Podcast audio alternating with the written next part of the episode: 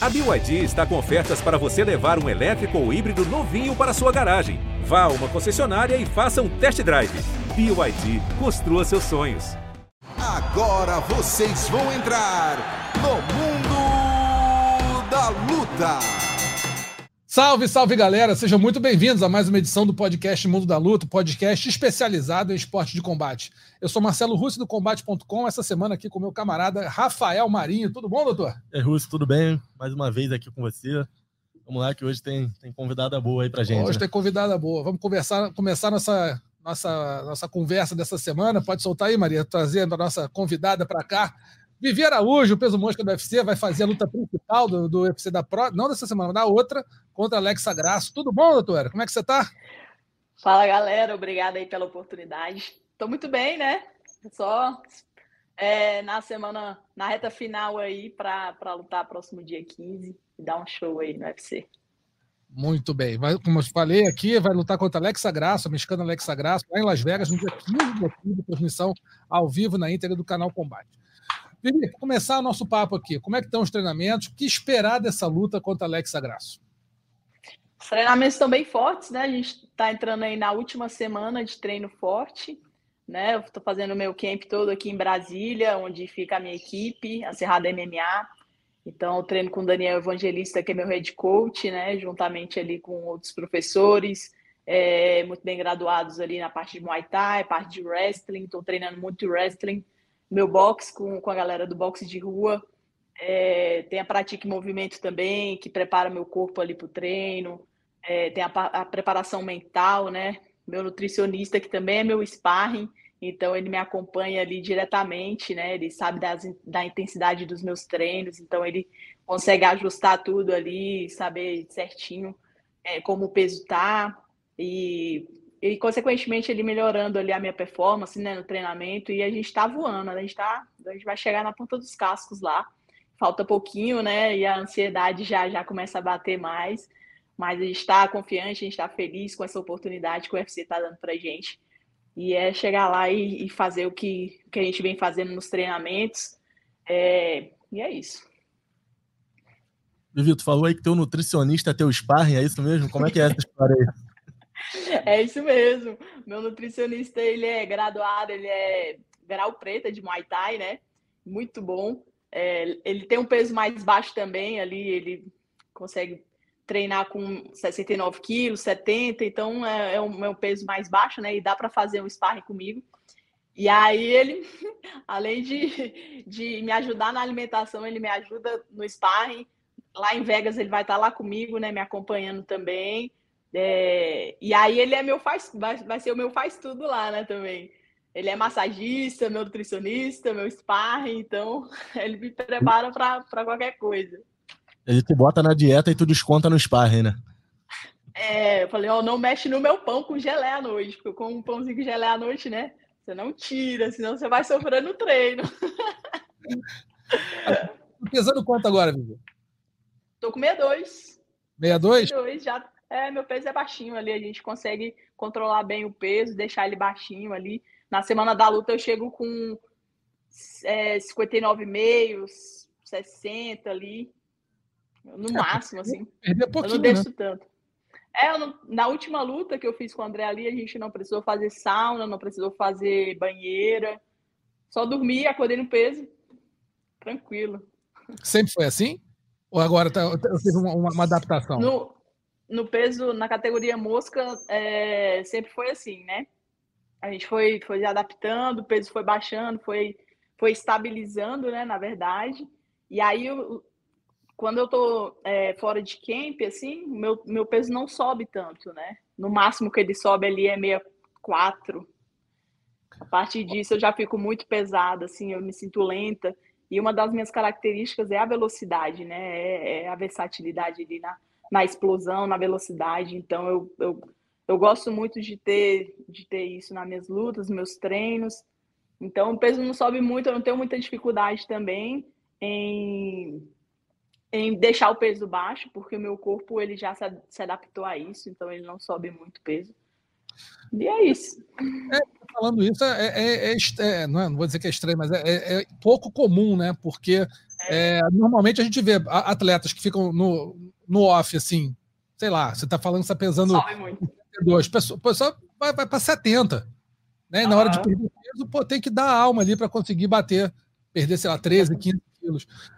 Para você sempre foi assim? Ou seja, ou você já chegou em um momento que você teve mais pesado? Não estou falando recentemente, não, mas para uhum. você, eu, eu, eu pergunto para saber legal a diferença. Assim, você já teve algum momento que você teve nesse peso muito alto e te atrapalhou, e aí você decidiu partir para essa, essa regra de peso mais baixo? Ou sempre foi assim e você nunca teve nenhum problema? Sempre foi assim, Marcelo. Sempre foi assim. Meu peso sempre foi baixo ali. Apesar que eu era da categoria peso palha, né? Sim. E eu sempre pesei 61, 62, e aí descia para o peso palha. Aí agora, como eu estou no peso mosca ali, no máximo que eu consigo subir é 64. Porque eu costumo. É, na minha alimentação é, tem bastante qualidade, né? Eu não, não costumo comer. É, extrapolar na, na, minha alimentação, comer muita besteira. Eu sou muito equilibrada né, nessa, nessa questão, né? E para não inflamar tanto o meu corpo, né? Então eu tenho essa consciência e, e não sofro, eu curto isso demais, eu, eu amo me alimentar bem, é, comer bem, com qualidade. Então isso é um, é um bônus, né, para mim. Tipo a é. gente, né, Marinho? Estamos é, sempre, exatamente. Pô, a gente... sempre... o nutricionista também é nosso... É. Salada, pô. Olivia, você esse, esse peso que você tem em off aí, que chega até a 64 no máximo, você pensa em voltar um dia ainda para 5,2? É algo que poderia te despertar algum interesse no futuro? Ah, quem sabe, né? Quem sabe aí fazer uma super luta no 5-2. Pô, tô aberta para tudo aí. Não, não sofro tanto também para bater o 5-2, então eu vou chegar lá forte, é, bastante grande ali para a categoria, porque quando eu estava no 5-2 eu era bem grande para a categoria 5-2. Uhum. Então, pô, vai ser, vai ser show. Não, Super e, aberto. Chegaria forte, né? Não chegaria Sim. com perda de músculo, nada disso. Né? Chegaria Sim. um limite bom ainda de, de poder aproveitar a tua, tua valência física. Agora, falando um pouquinho sobre a Alexa Grasso, o que, que a gente pode esperar da, da, da tua estratégia de luta para enfrentar ela? A gente olhando de fora, é, parece até que são lutadoras de categorias diferentes, que ela parece ser muito mais fininha, você, você é uma lutadora um pouco mais forte, mas não é bem assim, é uma lutadora que também bate esse peso e, e tem uma, uma, uma, uma, força física interessante. O que, que a gente pode esperar da sua adversária? O que, que você está esperando e qual a estratégia de luta que você pode estar tá falando para a gente, está definida para enfrentá-la? Então, eu e minha equipe, né, a gente estudou bastante o jogo da Alexa, ela é boxer, né, tem um boxe muito alinhado aí na categoria, então a gente está indo é, super preparado para isso. Eu treinei muito boxe também, mas sem deixar ali o meu ponto forte, que é o jiu-jitsu, né? E espero muito ali é, desenvolver o meu jiu-jitsu, o meu jogo de, de, de, chão ali, porque eu ainda não, não mostrei muito bem ainda na organização, né? Ali, acho que a maioria da, das pessoas acham que eu sou uma strike, e na uhum. verdade eu sou faixa preta de jiu-jitsu, então tô sagaz aí para mostrar mais um pouco do chão, já que a Alexa já tem esse ponto forte, né? Que é o boxe a gente vai sentir ali no começo, como, são, como é uma luta de cinco rounds, né? A gente vai é, bastante. É, bastante precaução ali, né? Atencioso ali no começo, estudar bastante ela ali, o que, que ela pode trazer para mim de, de, de, perigo ali. E aí, quando no calor do momento ali, é, é, é soltar, soltar a fera mesmo ali, é usar os meus pontos fortes, que é a minha agressividade, a minha velocidade, em derrubar e, levar ela para o chão. Essa é a estratégia. Onde uma vitória contra a Alexa Graça te coloca na divisão, na sua opinião, Vivi? A Alexa tá em quinto, né, ali da, da, da, categoria, e eu em sexto, logo, logo em seguida ali. Eu quero tomar o lugar dela, quero, quero entrar ali pro, pro top 5, né, e ficar cada vez mais próxima de uma disputa de cinturão. É, e, e, quero ganhar bem nessa luta, uma luta que, que a gente está indo para mostrar é, que eu tô, tô chegando, é, tô indo com, com todas as armas, tô, tô me mostrando um atleta completo a cada luta que eu faço. Então é, é aproveitar essa oportunidade e ganhar bem e, e subir na categoria. Você vê a quantas vitórias disputar o título hoje? Duas. Duas vitórias. Duas vitórias, então, eu acho que a gente já chega lá. Então a pergunta seguinte já é a clara: qual, é, qual seria a segunda? Porque assim, a gente olhando, passando pela graça, a gente tem Jéssica, tem Lauren Murphy, Tayla Santos, Caitlyn uhum. e a Valentina, que seria a disputa de cinturão. É, tem alguém que você esteja olhando, é, claro, você está focado na Alexa Graça, tenho certeza. Uhum. Mas um Sim. próximo passo, já que você já enfrentou a Caitlyn Chukagan, né? O próximo uhum. passo seria qual? Uma, uma revanche com ela, de repente um, um, duelo brasileiro com a Jéssica ou com a, com a Tyler? O que, que tem na tua, no teu radar aí? Então, como você falou, né? Eu tô 100% focada na Alexa, mas garantindo essa vitória aí. É, tá bem tá bem fechada ali, né? Essa, essa, esse topo da categoria aí. Mas eu penso que a próxima seria a Tayla. Uhum. Não sei. Ou então a, a vencedora de Chokend e a Manon. Né? Sim. Ali, porque tem as duas ali também. Né? E, e uma revanche contra a Kathleen, não. Tô querendo. Tem que, tem que apagar aquele vermelhinho ali, né? Sim. Vai lá, Maria. É, e hoje a, a, categoria tem uma campeã muito dominante. Por que, que ela tá tão dominante na divisão e você acha que ela dura muito tempo ainda nesse reinado? Cara, a Valentina é uma excelente atleta, né? Uma, uma, uma atleta que, que se mostrou é, dominante aí, está se mostrando por, por muito tempo, né? E as meninas estão tentando chegar lá, estão tentando destronar ela, mas ela se mostra ali firme, né, no, no, no, topo, mas não é invencível, né, cara? A gente, ela vai, a cada luta ela vai mostrando as brechas que ela tem, então, é, quando eu chegar lá, né, a gente vai ter estudado bastante ela ali, e, e eu tô doida para essa oportunidade, né, e quem sabe me, me tornar a campeã da, da categoria e fazer história na, na, no UFC. Essa, essa, esse é o nosso objetivo, esse é o meu, meu sonho desde antes mesmo de entrar no UFC. Mas, mas é isso, não é invencível e eu acho que ela, não sei se talvez ela, ela é, esteja pensando em fazer alguma super luta, né? Ou disputar, um, não sei, uma revanche com a Amanda ali em cima. Acha que ela ganhou a Tayla na última luta? Você marcou para ela a luta ou marcou para Tayla? Ai, foi uma luta muito dura ali, mas eu marquei para Valentina. Mas foi, mas foi um lutão, foi um lutão. É, foi uma luta muito forte, né? E assim, a Tayla, como você falou, mostrou algum, algumas brechas que a Valentina tem. Isso que você falou da estar, de repente, com a cabeça em uma super luta, eventualmente, desculpa, uma, uma super luta, é, você acha que pode estar tá tirando o foco da Valentina nas adversárias? Porque, assim, antes da luta da Tayla, eu lembro que a Valentina, estou situando as lutas com a Amanda, né? Que a Amanda ela, acabou tendo muita dificuldade, sendo até derrotada. Mas a, nas adversárias, as adversárias na categoria, ela foi muito dominante, assim, de você olhar e falar, cara, não tem brecha, tá difícil, uhum. ninguém é. Só que a partir do momento que começou a falação a respeito de uma eventual luta com a Amanda Nunes, uma terceira luta, de repente ela, ela tentar conquistar o cinturão de cima e tal. Logo depois veio a luta com a Tayla. E aí ela mostrou várias brechas que ela não tinha mostrado antes. Não estou tirando o mérito da Tayla, de forma alguma. A Tayla foi muito bem na luta, inclusive acho que ela foi prejudicada até por aquela, aquela cabeçada é. que acabou prejudicando a, a, muito a, a, atuação dela. Mas a Valentina mostrou algumas brechas que ela não vinha mostrando antes. Então você acha que foi por mérito da Tayla, que não, não é nenhum absurdo, ou a Valentina estaria ao mesmo tempo é, menos focada na categoria, que ela estava dominando tão bem, e eventualmente é, descuidou um pouco da adversária?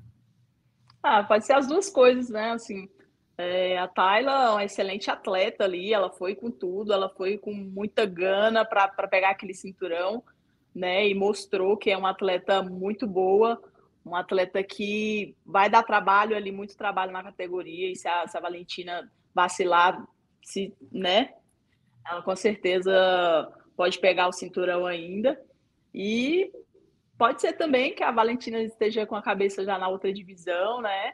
É, pensando em um outro cinturão e aí ter desfocado um pouco ali, não ter performado tão bem quanto, quanto ela performa, performa, né?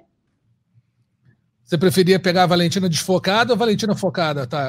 Focada. Focada no melhor dia dela. Dia?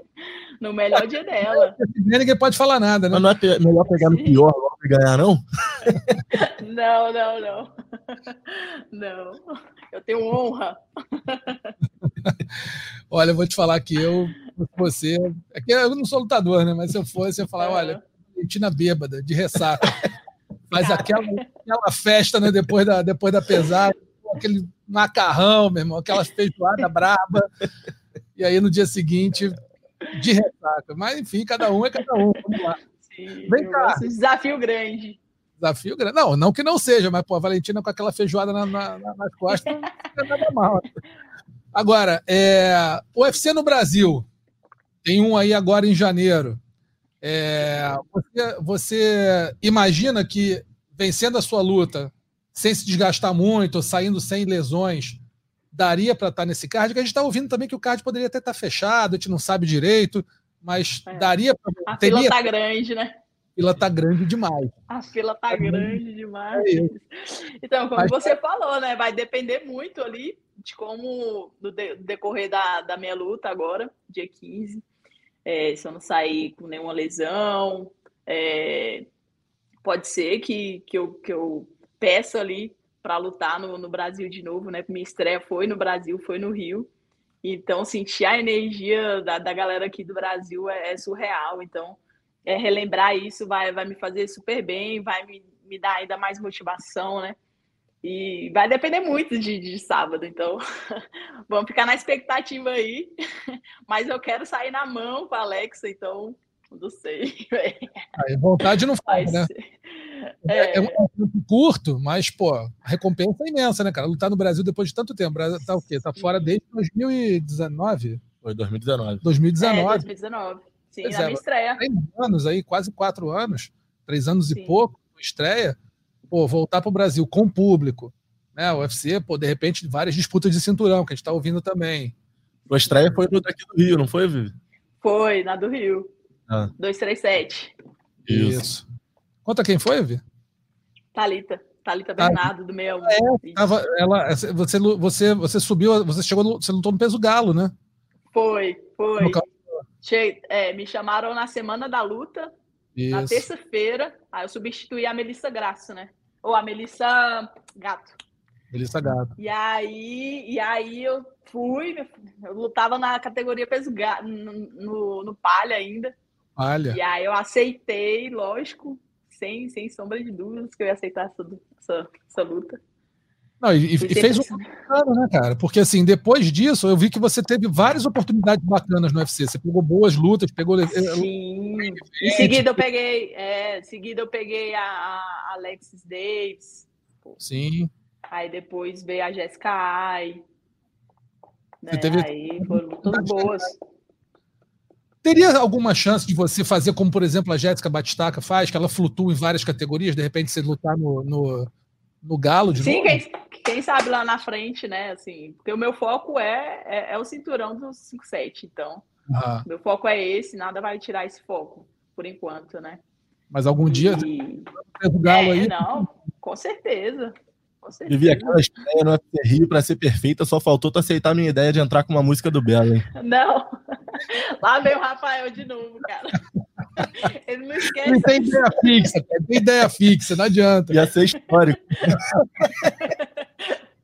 Adere. Mas a Arena Via Marte, né? Perfeito. Eu vou ter que discordar, porque assim, eu, eu, ele é o fã, pô, samba e pagode com eu sou mais do rock. Então, assim, ia vir abaixo. Não ia ser muito a minha não, mas confere, concordo que ele era eu vou, eu vou, vou continuar com o meu rap. Eu gosto muito de rap. Então, é. As minhas entradas é só rap mesmo. Pois não tá, não. E, Vivi, é, antes da sua última luta contra o André ali, estive aí em Brasília com o Guido Nunes, a gente contou tua história no Esporte Espetacular, você teve a coragem de contar a história do seu passado, sua mãe passou por, por violência doméstica. Depois da, da matéria outras vítimas te procuraram, você recebeu mensagens, como é que foi a repercussão para você? Nossa, eu recebi muita mensagem ali no Instagram, né?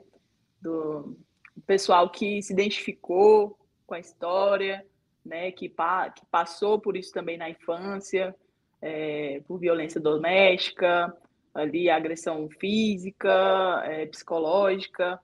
E, e, foi muito legal, assim, é, saber dessas histórias, saber que, que eu pude mostrar também que, que passei por isso, né? E motivar eles de alguma forma, né? Eu fiquei muito, muito feliz com, com a repercussão que teve. Mas foi muita gente mesmo. É uma bandeira que você quer levar para ajudar outras pessoas, né? Ah, com certeza. Isso aí eu levo sempre. Tenho muito orgulho de falar de onde eu vim, da cidade que eu nasci, aqui em Ceilândia, cidade da periferia aqui de Brasília, né? E eu tenho sempre, sempre quando, quando ali no final da luta eu, eu falo Ceilândia, não sei o quê, a galera vai à loucura de lá. Tipo, pô, é representatividade, né, velho? É uma pessoa que saiu de lá e tá, tá, tá no topo ali do, da maior organização do mundo. Pô, muito feliz é, de representar todos eles. É isso. Vivi, obrigado, viu?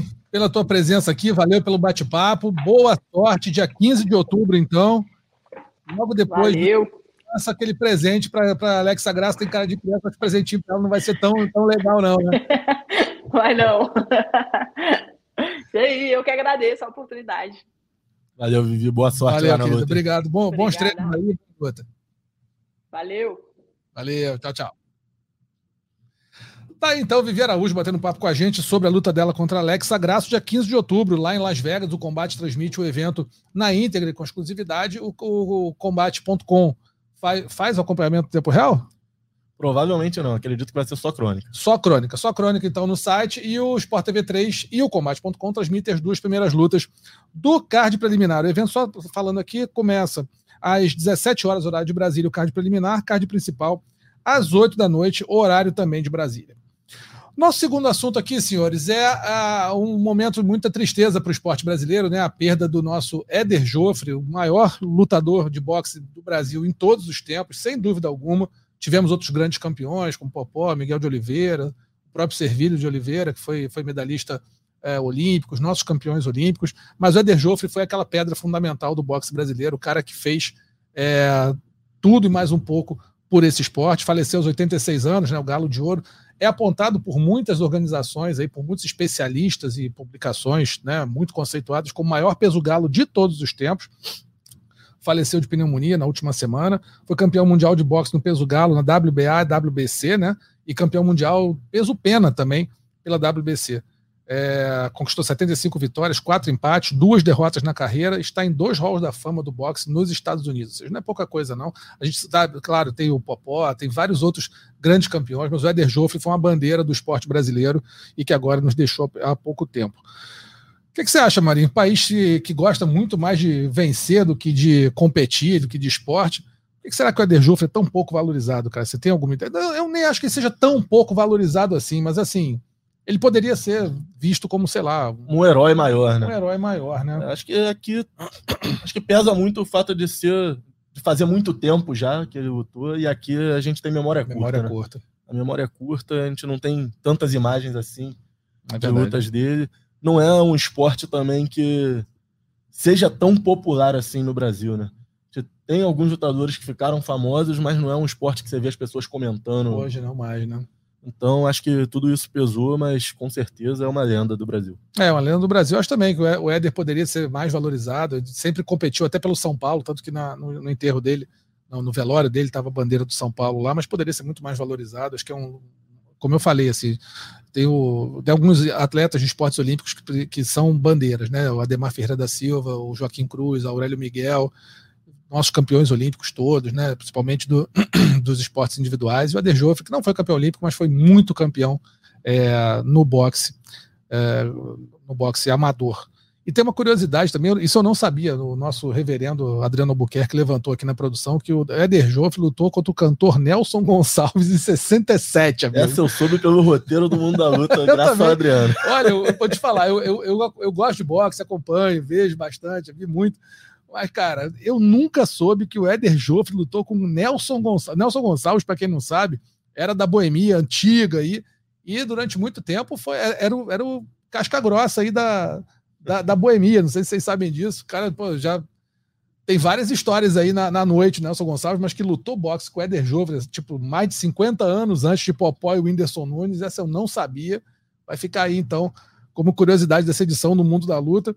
Agora, é, fazer uma pergunta. Acredito, vocês acreditam que essa nova geração do boxe pode carregar esse legado e transformar a tradição do boxe no, do, do país no boxe? Eu acho que transformar não, mas acho que pode voltar a ter uma importância maior do que vinha tendo, né? Com esse pessoal que está aí, o Esquiva, o Robson Conceição, é, o pessoal que está aí buscando o Yamaguchi, a própria Bia, buscando um, um, um elevar o boxe brasileiro, né? É, acho que da Olimpíada de 2012 para cá, é. o Brasil correcionou bons resultados. Adriano né? Araújo. E agora tá, tá refletindo no boxe profissional, com o Esquiva chegando bem aí perto de uma disputa de cinturão. O Robson acabou de disputar. Provavelmente em algum momento vai disputar de novo. Então é uma geração forte. É, teve a Rose Volante também, campeã mundial. Enfim, nossa homenagem aqui ao Eder Joff, nosso grande campeão, o Galo de Ouro. Para mim, o maior lutador brasileiro de boxe de todos os tempos. Que descanse em paz aí o nosso eterno campeão. Terceiro assunto de hoje, o UFC Dern versus Ian. Né? A Mackenzie Dern fez a luta principal contra a Ian Xiaonan e não foi bem, acabou sendo derrotada. Vamos dar uma repassada rapidinho aqui nos melhores, nos melhores, no, no que mais chamou a atenção. Vamos começar pela luta principal, Marinho. É a Mackenzie contra a Ian Xiaonan. Ela teve muita chance de vencer a luta, né? Tem algumas chances e acabou não conseguindo. É Falha dela ou mérito da chinesa? Para mim, mérito da chinesa. Se defendeu muito bem no chão quando, quando a luta foi para lá. A Mackenzie realmente teve chance, mas ela tentou de tudo, cara. Assim, tem, tem várias sequências no chão ali que ela tenta várias finalizações diferentes. Ela pega a costa, ela ataca braço, ela tentou de tudo ali. Mas a Shonan estava muito bem mesmo no chão, se defendeu bem. E em pé ela é mais técnica. Então, ela conseguiu manter a luta em pé mais tempo e isso deu a vitória para ela. Ela ela é mais técnica, ela bate melhor, ela se movimenta melhor. A Mackenzie está evoluindo ainda na luta em pé, mas ainda não está nesse nível. Acho que pode até chegar e ela tem a mão muito pesada, mas valeu a técnica da Shona em pé. É, agora a gente pensa que o que, que pode o que, que pode vir para Mackenzie após essa derrota. A gente já vê no ranking que a, a, a Ian passou ela, né? A Ian está em quinto no ranking, a Mackenzie está em sexto. É, quem que a Mackenzie poderia pegar agora? A gente imagina que não vai pegar alguém acima, porque né, teve um, deu um passinho atrás ali. Mas uma luta dela com a Amanda Lemos, por exemplo, com a Tisha Torres ou com a Amanda Ribas, a Amanda Ribas já foi, né? Sei lá, o que, que você acha? Você vê alguma. Acho que são lutas que fazem sentido mesmo, é. não tão próximas ali no ranking. Acho que seriam boas lutas, inclusive. A Mackenzie ela tem que seguir se testando e evoluindo, porque ela ainda está longe do auge de onde ela pode chegar. É, eu concordo contigo. Eu, eu faria uma luta, um, um, duelo brasileiro aí com a Amanda Lemos. Acho que seria uma luta interessante para as duas. A Amanda pegaria alguém que está acima dela. A Mackenzie poderia pegar uma adversária muito dura, com uma grande vitória, poderia voltar a ter uma moral maior aí para subir no ranking. Vamos ver o que acontece. Agora, destaque absoluto para mim é a vitória do Daniel Willicat, né, contra o John, John Castanheda. Tomou talvez um dos grandes atrasos que eu tenha visto alguém tomar no primeiro round. E no segundo, Parecia Só pra lembrar, a Amanda Lemos faz luta principal contra a Marina Rodrigues em breve. Ah, é? Em luta marcada. Opa! Tava... 5 de novembro. 5 de novembro, exatamente. Então, pois é, vamos ver o que acontece nessa luta aí. De repente, se a, se a Amanda for derrotada, talvez né, faça ainda mais sentido enfrentar a Mackenzie. Agora, voltando ao Willy Cat, é, primeira, primeiro round, não sei como ele não foi nocauteado. Cara, tem alguma coisa ali na água que o Diego Lima dá para esse pessoal, porque Intervalo, essa né? galera gosta de dar um susto, né? É. O Charles, quando começa as lutas, nas últimas lutas, toma knockdown, tu acha que não vai dar, e quando tu vê, vira a luta. A luta do Eliquete agora foi impressionante. Ele tomou dois knockdowns, estava sendo castigado, pareceu que o nocaute era questão de tempo. Quando voltou, voltou outro lutador, parecia outra luta. E aí ele foi para cima do Castanheda, conseguiu um nocaute e ganhou o bônus de luta da noite merecidamente, que foi a melhor luta do evento mesmo. Foi a melhor luta do evento e conseguiu uma vitória expressiva, o brasileiro. Vamos ver agora o que, vem para ele, mas acho que não tem como ele não ter saído com moral dessa luta. Acho que vão, vai, vai receber uma, um bom adversário na luta seguinte. O outro que foi muito bem é o Neto BJJ, que de BJJ eu, eu acho que eu nunca vi. Né? Assim, tá bom, é, treina jiu-jitsu tal, botou o apelido. Cara, trocação fortíssima. É, os melhores momentos dele desde que ele chegou no UFC É. foram em pé, Foram em pé. Todos. nocauteando. Ele me lembra, ele é ajutar ao contrário, né? Ajutar e botava todo mundo pra baixo, o Neto BJJ resolve tudo em cima. Pois é, cara, assim, esse pessoal precisa melhorar um pouquinho os apelidos, mas só pra não confundir a galera. Mas venceu, nocaute em cima do Jesse Bronson, um baita do nocaute do Neto. Outro que foi bem, Raoni Barcelos, né? Venceu o Trevin Jones, se recuperou depois de duas derrotas seguidas. Raoni estava precisando muito dessa vitória. Foi uma luta que ele bem. dominou, é, dominou a luta, não teve grandes problemas para vencer, não sofreu, não correu risco quase nenhum, né? Nenhum. E voltou voltou agora à fila das vitórias, a, a coluna das vitórias ali. E nota para mim triste, é que é a derrota do, do Massara, Massaranduba, para o Randy Brown. O Randy Brown depois até fez vários, fez um post com vários elogios ao, ao tio Massara, né? O tio, tio Trinaldo, que ele falou que pô, é duro pra caramba, pô, quem, o cara é brabo, mas acho que, o, que não, não, não tem contestação essa, essa derrota do Massaranduba, né, Marinho? Não, não tem. Foi uma luta dura. Eu não achei que o Massaranduba lutou mal, Não, mas não. realmente ele, ele sentiu muita diferença de envergadura ali com o Randy Brown, que, que é um cara mais longo, mais rápido. Isso atrapalhou muito o jogo do Massaranduba, que não, não conseguia se aproximar muito e entrar no raio de ação. É, torcer para o Massaranduba não ter se machucado muito e ter uma chance, porque o UFC Rio sem Massaranduba não é UFC Rio, né? Tem que ter, né? Tem que ter, é tradição. Vamos ver se ele vai estar nesse, nesse card também no, no mês de janeiro. A gente vai rapidinho aqui para os destaques da semana, nocaute, finalização. Vergonha, não sei se vai ter. Estou aqui pensando em alguma vergonha, mas não acho que vai ter. Nocaute da semana tem três candidatos aqui: o Neto BJJ, né? Joelhada voadora em cima do Jesse Ronson no UFC do último sábado. Patrick Ozog, um chute voador em cima do Merab Mamporia no, no Carpathian Warriors. E o Lucas Kloss, um chute alto em cima do Pavel Podansky, também no Carpathian Warriors, que deve ser aquele torneio sanguinolento nos Cárpatos, né, meu irmão? Deve ser aqui só. Esses dois nocautes são São impressionantes. impressionantes. São Eu, eu impressionantes. vou ficar com o chute voador porque é mais bonito, mas o, o chute alto aí é com 5 segundos de luta, é o único golpe da luta. Ele dá o chute e acabou a luta, Acabou e é isso. luta. Eu também. Eu, eu vou também no Patrick Ozog. Só lembrando que todos os candidatos a nocaute finalização da semana estão na nota do podcast lá no, no, no combate.com. É só você entrar, ver os vídeos e ver se concorda ou discorda das nossas opiniões aqui. É, eu vou no Patrick Ozog também, o chute voador foi muito, muito, muito bacana, mas, pô, mérito também, né? Menção honrosa, É nosso isso. Lucas Kloss aí, que fez um golpe, matou a luta e o cara, assim, dizer que faleceu é meio ruim, mas o cara Caiu fedendo. implodiu. Na mesma hora ali, não teve condição de continuar no combate. Finalização da semana teve também três, é, três candidatos: Pavel Parromenko, uma bug choke no BFC 69, Dillian De Corsey, um mata-leão no Invicta FC 49, ou Bonical, nosso né, insensado Bonical, tá aí todo mundo falando muito, tá no amarra miserável esse Bonical, falou que se não botar ele no card preliminar, Se no card principal, se aposenta. Pô, vai com Deus, então. Pô, não não fez uma luta ainda direito, uma luta. Pô, que é o card principal. Pra- Já para aí eu, não, eu não, não voto nele. Então, e o Bonical um triângulo no Contender Series. E aí? Cara, o triângulo dele foi bem bonito até, mas eu vou no Bug Choke, que é mais diferente, mais difícil. Estamos concordando. Pavel Parromenko, Bug Choke no BFC 69, então, finalização da semana.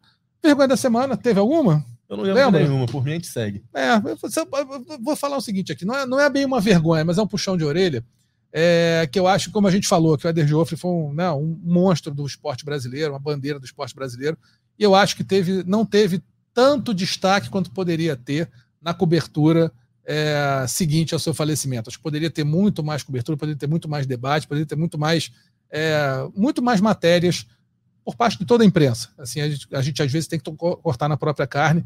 Acho que digamos que a vergonha da semana seja um puxão de orelha na imprensa em geral, que acho que badalou pouco o nome do Eder Joffre na- depois da sua, do seu falecimento. Acho que é um grande nome que merecia ter um pouquinho mais de destaque nos noticiários. Fica aí, então, o puxão, o alto puxão de orelha aqui na gente em toda a imprensa.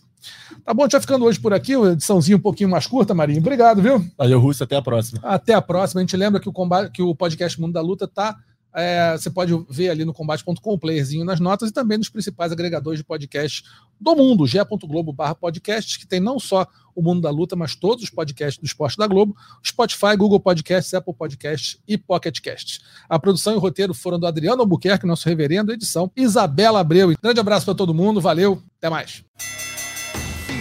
Finalizado. Semana que vem tem mais Mundo da Luta.